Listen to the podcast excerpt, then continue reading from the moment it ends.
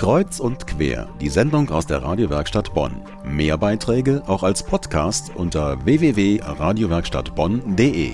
Erinnern Sie sich noch an den 9. November 1989?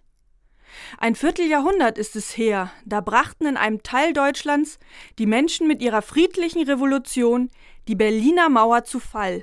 Im anderen Teil saßen viele Menschen vor dem Fernseher, um genau das live mitzuerleben. Um diesem historischen Ereignis zu gedenken, hat das Musikchor der Bundeswehr aus Siegburg zusammen mit dem Knabenchor des Kölner Domchors eine ganz besondere Form der Erinnerung gewählt. Eine Freiheitssymphonie. Der Titel Wir sind das Volk. Herr Vorsitzender, bedeutet die Bildung einer freien Stadt Ihrer Meinung nach, dass die Staatsgrenze am Brandenburger Tor errichtet wird?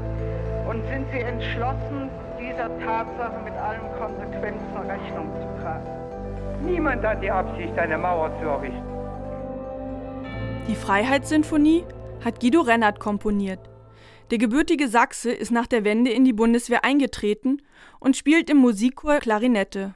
Oberstleutnant Christoph Scheibling, Leiter des Musikchors, erklärt, welche historischen Tondokumente in die Komposition eingeflossen sind. Also wir haben uns im Vorfeld natürlich überlegt, dass sowohl die West- wie auch die Ostseite abgebildet werden muss, dass äh, prominente Persönlichkeiten mit ihren markanten Sätzen äh, so maßgeblich auch das, so das akustische Erinnerungsbild an die deutsche Teilung mitgeprägt haben.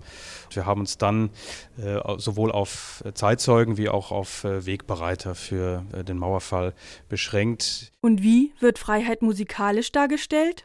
Der Leiter des Musikchors der Bundeswehr erläutert es so. Also zunächst durch äh, Gegensätze. Zuerst muss man das Gegenteil der Freiheit darstellen, um einen Ausbruch äh, erwirken zu wollen dann äh, musikalisch möchte ich sagen, ist es wie ein Aufstieg von, von dem Tiefen in die Höhe, von der, vom Kleinen zum Großen, also von einer ganz äh, schlichten, ähm, spannenden Atmosphäre bis zu einer großen, entfesselnden, jubelnden Atmosphäre. Dazu kommt natürlich die Bereicherung durch den Knabenchor des Kölner Doms, der das Ganze auch mit Worten schmückt und zum Beispiel im Sprechgesang aus dem Text Wir sind das Volk allmählich in das Wort Freiheit übergeht. Live zu hören ist die Sinfonie auf dem 14. Benefizkonzert des Lions Club Bonn und des Musikchor der Bundeswehr am 20. Mai, also am Dienstag in einer Woche um 20 Uhr in der Beethovenhalle in Bonn.